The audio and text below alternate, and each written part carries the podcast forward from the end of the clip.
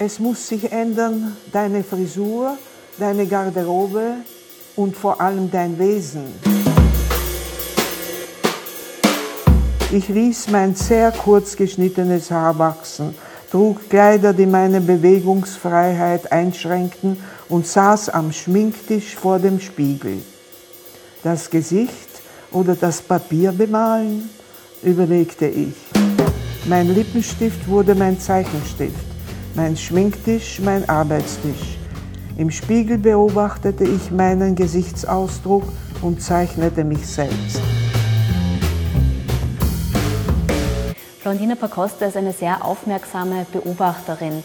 Sie reagiert auf das, was sie umgibt, reagiert auf Vorfälle, auf persönliche Erlebnisse und setzt diese in ihren Werken um.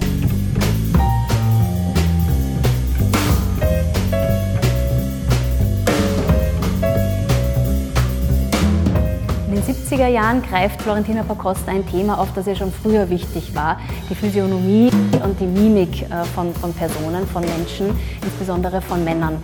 Sie geht dem Rollenverhalten auf den Grund, sie studiert, wie sich die Mimik in das Gesicht einschreibt und entlarvt so manchen Ausdruck auch als einstudierte Maske. In ihren satirischen Arbeiten verschmelzen bei Florentina Pacosta Attribute der Macht als Gegenstände mit dem Körper.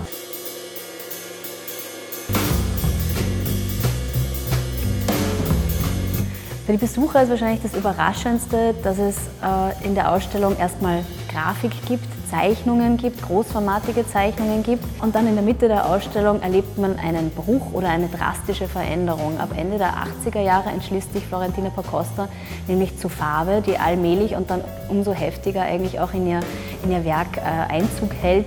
Es sind keine harmonischen Farben, die wir hier sehen. Sie selbst sagt, Schluss mit den einschmeichelnden Farben. Jede Farbe muss ein gefährliches Gift sein. Für sie ist also plötzlich die Farbe ein ganz neues Mittel, um Sachen aufeinander prallen zu lassen, um eine Aggressivität zum Ausdruck zu bringen. Und im Abschreiten, im Kennenlernen dieser Künstlerin versteht man, wie emotional, wie aggressiv und wie, wie politisch ihre Arbeiten auch bei den trikoloren Bildern sind.